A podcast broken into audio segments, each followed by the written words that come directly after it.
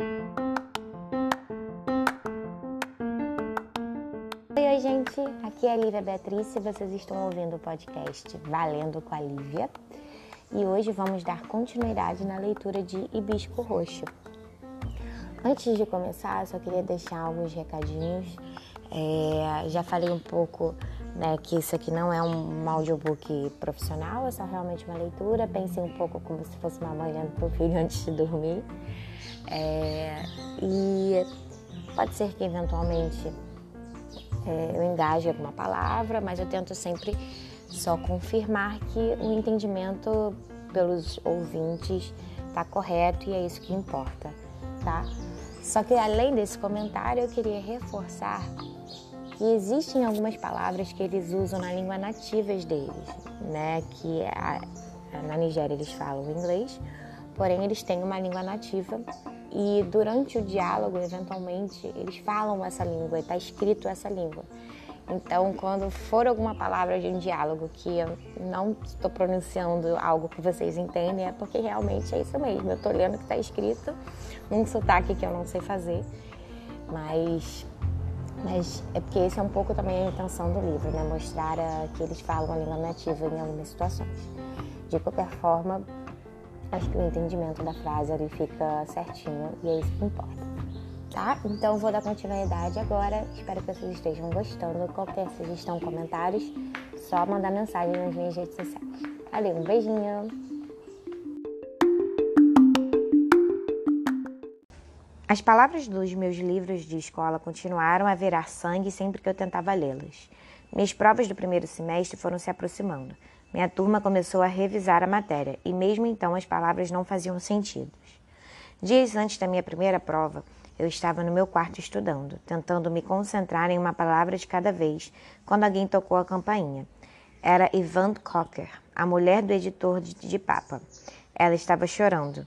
Consegui ouvi-la porque meu quarto ficava bem acima da sala de estar e porque eu nunca tinha escutado ninguém chorar tão alto. Eles o levaram, eles o levaram, gemeu entre soluços guturais. E a mandei, a mandei, disse Papa, falando muito mais baixo do que ela. O que vou fazer, Senhor? Tenho três filhos. Um ainda mama no peito. Como vou criá-los sozinha? Eu mal podia ouvir as palavras dela. O que discernia bem era o som de alguma coisa fechando sua garganta. Então Papa disse: Yavande, não fale assim. Ad vai ficar bem. Eu prometo, ele vai ficar bem. Ouvi Jaja saindo do quarto. Ele ia descer, fingir que estava indo à cozinha beber água e ficar perto da porta da sala de estar por algum tempo, escutando.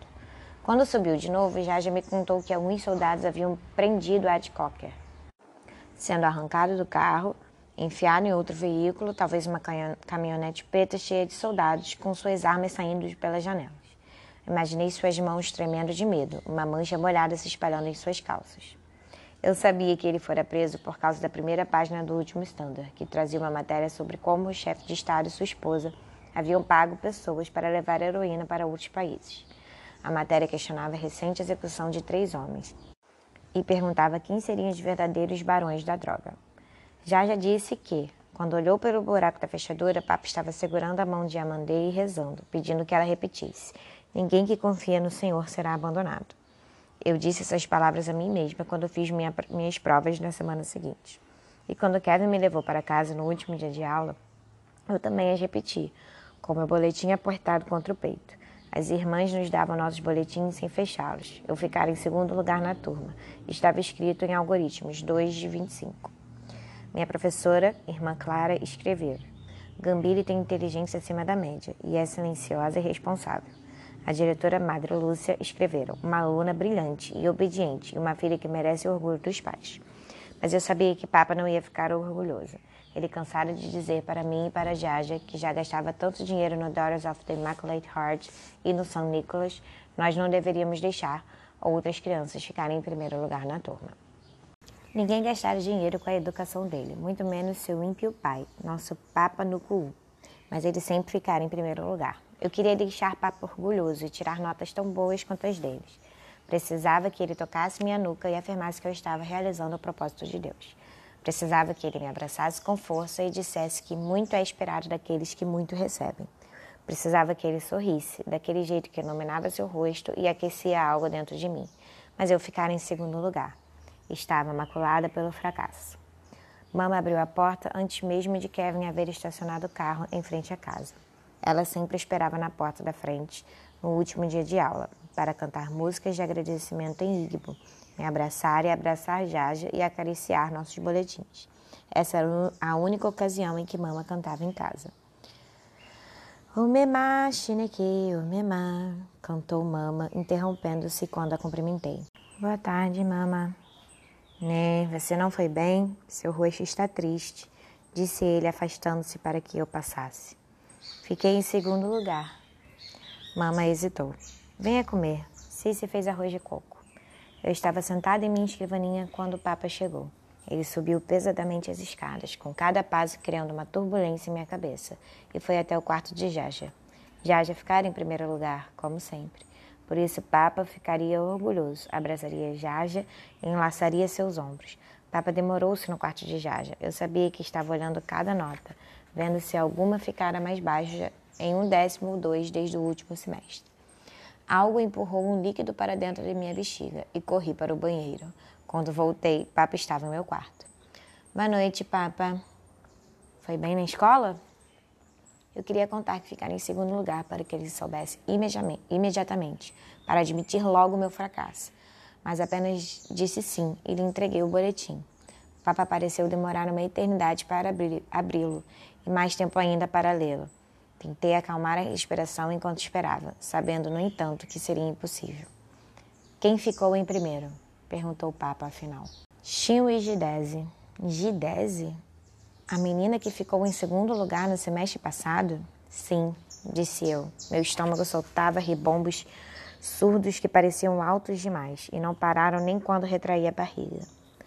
Papa ficou observando meu boletim por mais tempo, então disse: Venha jantar. Desci as escadas sentindo que minhas pernas não tinham, não tinham juntas, como se fossem longos troncos de madeira.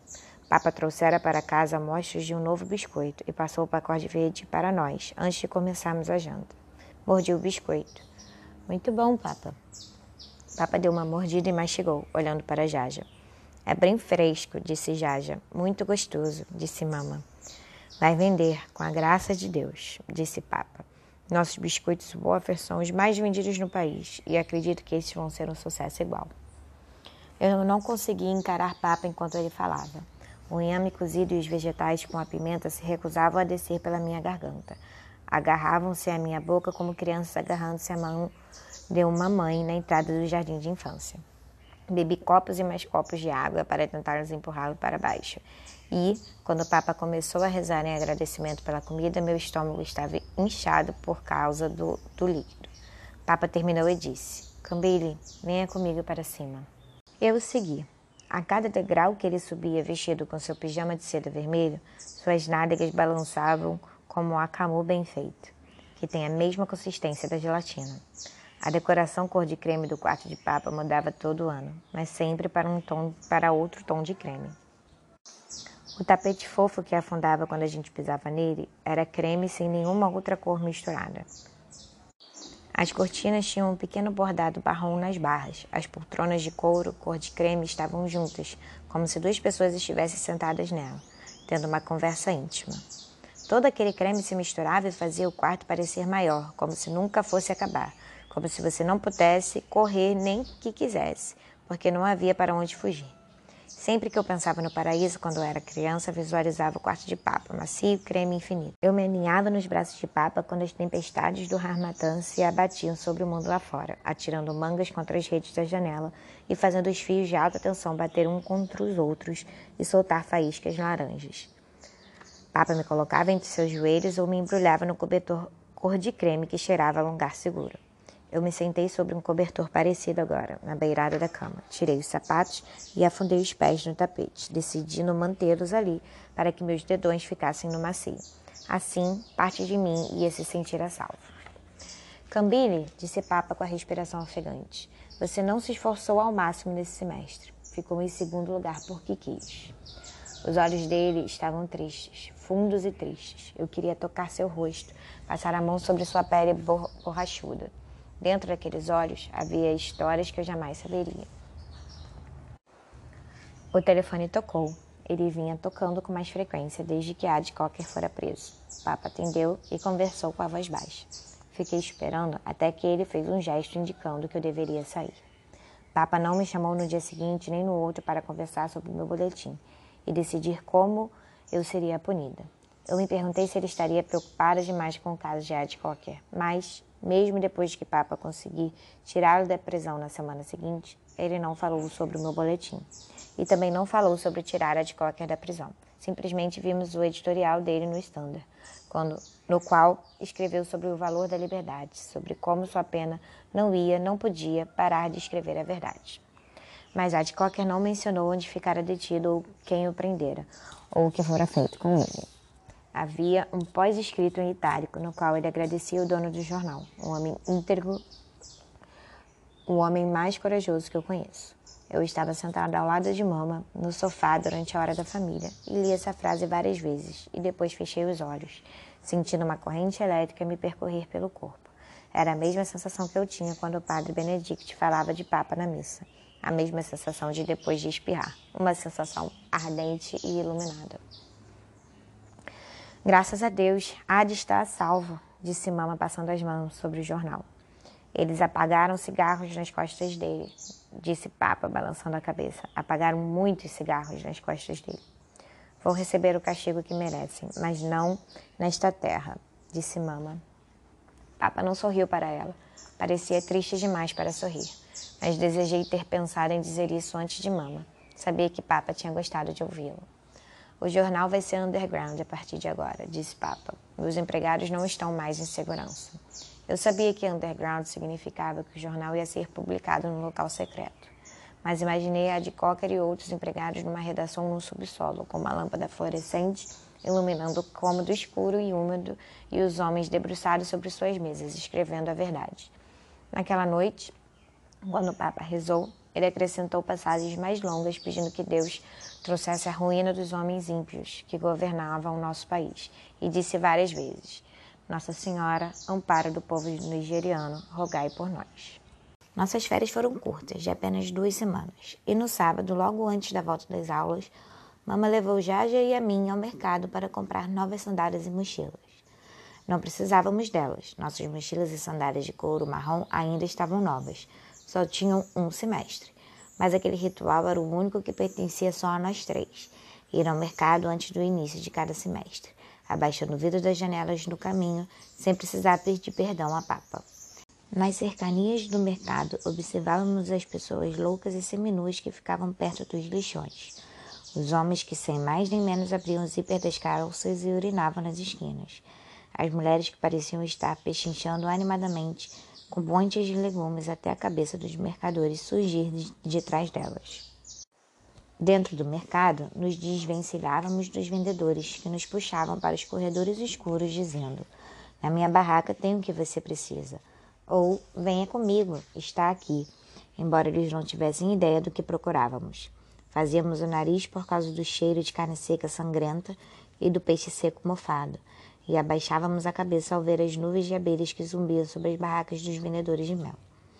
Quando deixamos o mercado com nossas sandálias e um corte de tecido que mama comprara, vimos uma pequena multidão em torno das barracas de legumes e frutas que ficavam ao longo da estrada e que tínhamos visto antes. Havia soldados andando de um lado para o outro. As mercadoras gritavam e muitas haviam colocado as mãos sobre a cabeça, como as pessoas fazem para mostrar choque ou desespero. Uma mulher estava deitada no chão de terra, aos prontos, puxando seu afro curtinho. Sua canga se abrira e dava para ver sua calcinha branca. Apertem o passo, disse Mama, chegando mais perto de mim e de Jaja. Senti que ela queria nos proteger, nos impedir de ver os soldados e as mulheres. Fomos andando mais rápido e vimos uma mulher cuspir num soldado. Viu o soldado erguer um chicote no ar. O chicote era longo. Ele fez uma curva no ar antes de estalar sobre o ombro da mulher. Outro soldado Chutava bandejas cheias de frutas, esmagando mamões com as botas e rindo. Quando entramos no carro, Kevin contou à mama que haviam mandado os soldados demolir aquelas barracas porque suas estruturas eram ilegais. Mama não respondeu. Ela estava olhando pela janela, como se quisesse ver aquelas mulheres pela última vez. Pensei na mulher deitada no chão durante a volta para casa. Eu não tinha visto seu rosto, mas senti que a conhecia desde sempre. Lamentei não ter podido ajudá-la a se levantar e a limpar a lama vermelha de sua canga. Pensei nela também na segunda-feira, quando o Papa me levava para a escola. Ele diminuiu a velocidade do carro na estrada para tirar algumas nairas de um mendigo deitado na beira dela, perto de algumas crianças que tentavam vender laranjas descascadas. O mendigo viu as notas, ficou de pé e acenou para nós, batendo palmas e pulando. Eu tinha pensado que ele era manco. Observei-o pelo retrovisor sem tirar os olhos dele, até perdê-lo de vista. O mendigo me lembrava a mercadora deitada no chão. Havia um desamparo em sua alegria, o mesmo desamparo que houvera no desespero daquela mulher. Os muros que cercavam a escola de ensino médio Daughters of Immaculate Heart eram muito altos, como os de nossa casa. Mas, em vez de fios elétricos espiralados, eles eram encimados por pedaços de vidro verde com pontas afiadas voltadas para cima.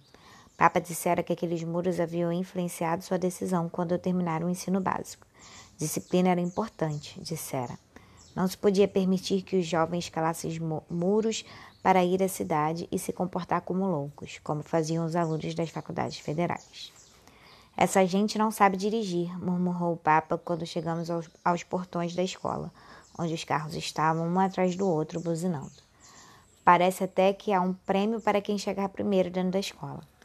Meninas mendigas, muito mais novas do que eu, desafiavam os seguranças da escola, se aproximando cada vez mais dos carros e oferecendo laranjas descascadas, bananas e amendoins, com suas blusas ruídas de traças, deixando os ombros à mostra.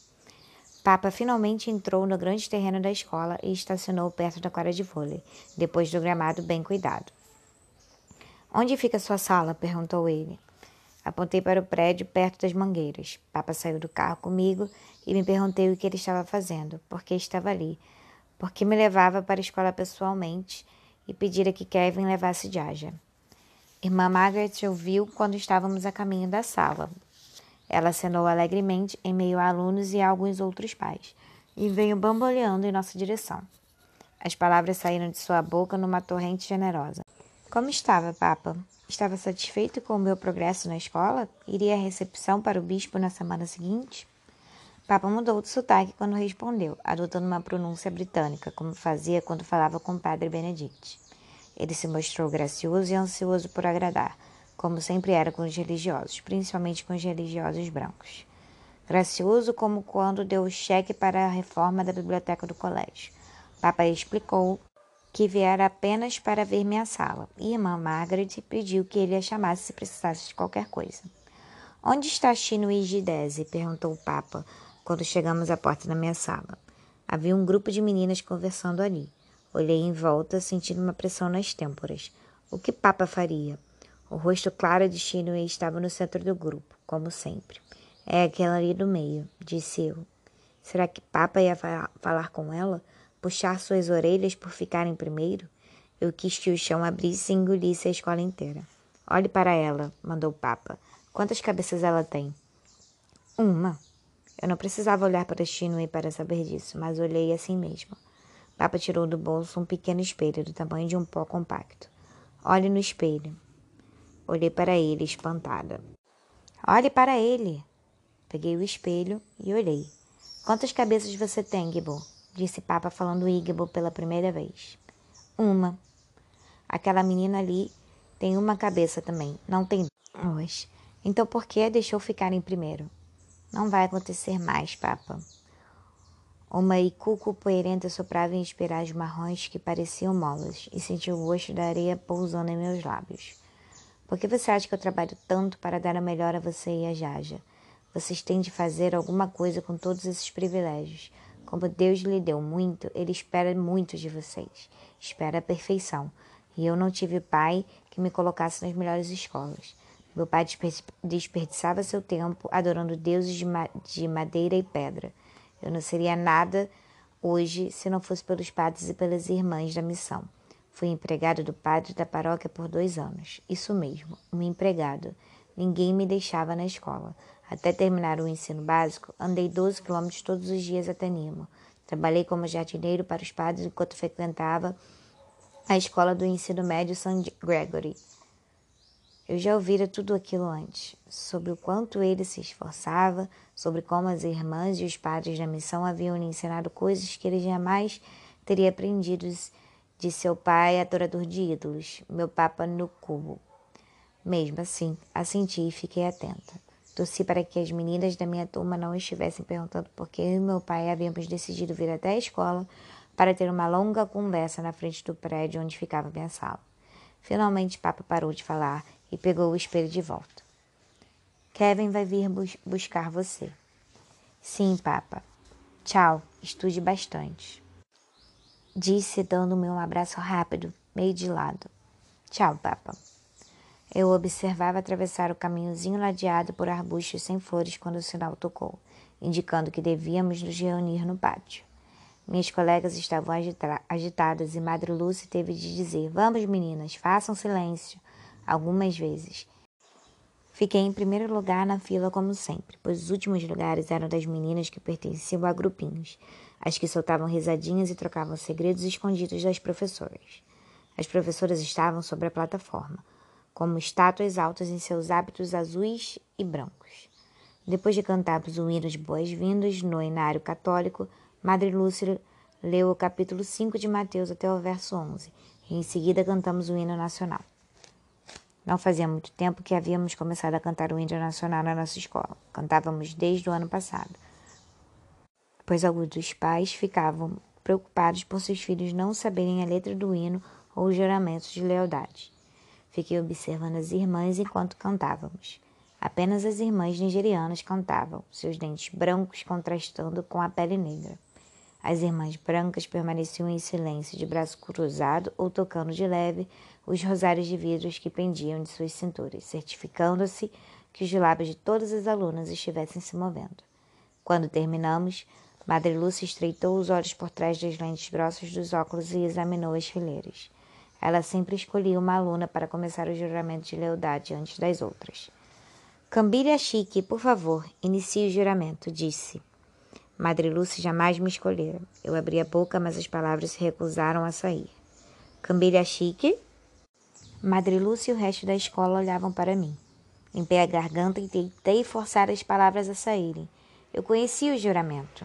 Estava dizendo-o mentalmente, mas as palavras não saíam. O suor debaixo dos meus braços estava quente e molhado. Cambile!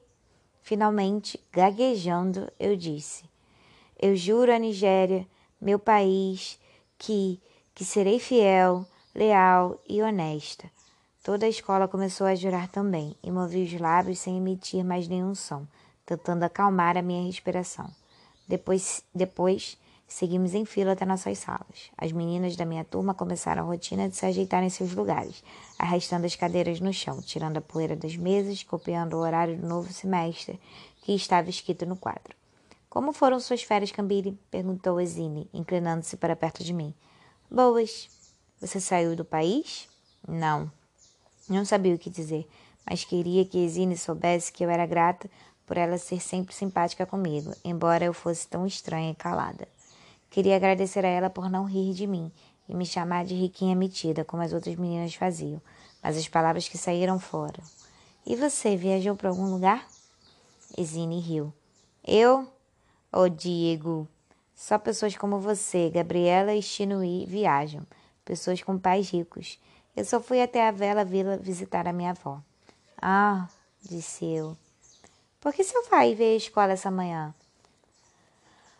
Eu. Eu. Parei de respirar fundo, pois sabia que ia gaguejar mais ainda se não fizesse isso. Ele queria ver minha sala de aula. Você sempre parece muito com ele. Não é grande como ele, mas as feições e o tom de pele são os mesmos disse Zine. São. Ouvi dizer que Shinui roubou o primeiro lugar de você do último semestre. Abi? Foi. Aposto que seus pais nem ligaram. você fica em primeiro desde o primeiro ano. Shinui disse que o pai dela levou para Londres. Oh. Eu fiquei em quinto e me saí melhor do que antes, porque tinha ficado em oitavo no semestre anterior. Sabe, nossa turma é muito difícil. Eu sempre ficava em primeiro lugar na minha escola de ensino fundamental. Chino e Gidese se aproximou da mesa de Exine Nesse momento, ela tinha uma voz fina, parecida com a de um passarinho. Quero continuar a ser monitora da turma nesse semestre, Eise Borboleta. Por isso, não esqueça de votar em mim, disse Shinwin. A saia dela era apertada na cintura, dividindo seu corpo em duas metades arredondadas, como um número oito. Pode deixar. Não fiquei surpresa quando Shinui passou direto por mim e foi até a menina da mesa ao lado, dizendo a mesma coisa, só que com outro apelido que ela inventara. Shinui jamais me dirigira a palavra, nem quando nos colocaram no mesmo grupo de ciência agrícola para juntar ervas para fazer um álbum. As meninas se reuniam em volta da mesa dela durante o recreio e riam alto o tempo todo. Em geral, seus penteados eram cópias exatas dos de Shinui, paletinhos negros cobertos de linha que Shinui usava e Iselvu naquela semana. Outras trancinhas em zigue-zague que terminavam no rabo de cavalo acima da cabeça. Shinui decidia usar chuku. Shinui caminhava como se houvesse um objeto quente debaixo dos pés, erguendo uma perna quase no mesmo instante que o outro tocava no chão. No recreio maior, ela ia aos pulinhos, liderando um grupo de meninas, até a lanchonete comprar biscoitos e Coca-Cola. De acordo com Ezine, Shinui pagava pelos refrigerantes de todas. Eu normalmente passava o recreio maior lendo na biblioteca. Shinui só quer que você fale com ela primeiro, sussurrou Ezine. Sabe, ela começou a chamar você de riquinha metida porque você não fala com ninguém. Ela disse que você não devia se achar tudo isso só porque seu pai é dono de um jornal e de todas aquelas fábricas, pois o pai dela também é rico. Eu não me acho isso tudo. Por exemplo, hoje no pátio, ela disse que você estava se achando e que foi por isso que não começou o juramento na primeira vez que Madre Lucy chamou seu nome. Eu não escutei na primeira vez que Madre Lucy me chamou. Não estou dizendo que você se acha tudo isso, só estou avisando que é isso que o Chino e a maioria das meninas pensam. Talvez você devesse tentar conversar com elas. Talvez depois da aula você devesse parar de sair correndo daquele jeito e caminhar com a gente até o portão. Por que você sempre sai correndo? Eu gosto de correr, só isso, disse. Eu me perguntei se ia contar aquilo como uma mentira quando me confessasse no próximo sábado, se ia colocá-la na mesma categoria da mentira sobre não ter escutado Madre Lúcia da primeira vez. Kevin sempre chegava com o Peugeot 505 no estacionamento do portão da escola assim que o sino tocava. Kevin tinha muitas outras coisas para fazer para a Papa e eu não tinha permissão para atrasá-lo. Por isso sempre saía a toda da minha última aula. A toda, como se estivesse correndo os 200 metros de uma competição do colégio. Uma vez Kevin dissera a Papa que eu havia demorado alguns minutos a mais para sair, e Papa batera nas minhas duas bochechas ao mesmo tempo. As palmas imensas nas mãos dele deixaram marcas paralelas em meu rosto e um zumbido nos meus ouvidos durante os dias. Por quê? perguntou Exine. Se ficar mais um pouco e conversar com as meninas, talvez elas descubram que você não é metida. Eu gosto de correr, só isso, repeti. Continuei a ser considerada uma riquinha metida pela maioria das minhas colegas de turma até o final do semestre, mas não me preocupei muito com isso pois carregava nas costas um peso maior, a preocupação de ficar em primeiro lugar. Era como tentar equilibrar no saco de cimento na cabeça todos os dias, sem poder usar a mão para firmá-lo. Eu ainda via a alma do meu irmão caçula entremeada de filetes de sangue. Decorei o que minhas professoras diziam, pois sabia que meus livros não iam fazer sentido se eu tentasse estudar mais tarde. Após cada prova, uma bola dura como fufu mal feito se formava em minha garganta e permanecia lá até que os resultados chegassem. A escola fechou para o Natal no começo de dezembro. Espiei no meu boletim quando Kevin me levou para casa e vi um 25 escrito com uma caligrafia tão rebuscada que tive de olhar bem para ter certeza de que não era 7,25. Naquela noite fui dormir abraçada à imagem do rosto iluminado de Papa, sua voz me dizendo o quanto ele estava orgulhoso de mim, afirmando que eu realizara o desejo de Deus para mim.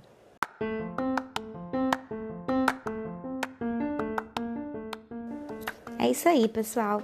Terminamos hoje o terceiro dia de leitura do livro Hibisco Roxo, da Shimamanda Ngozi Adichie. Chegamos na página 60. Espero que estejam gostando. Qualquer coisa podem me mandar mensagem nas minhas redes sociais e no meu e-mail.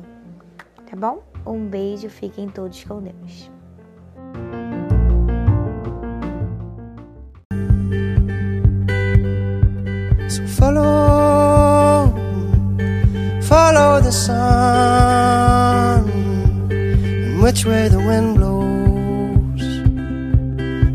The wind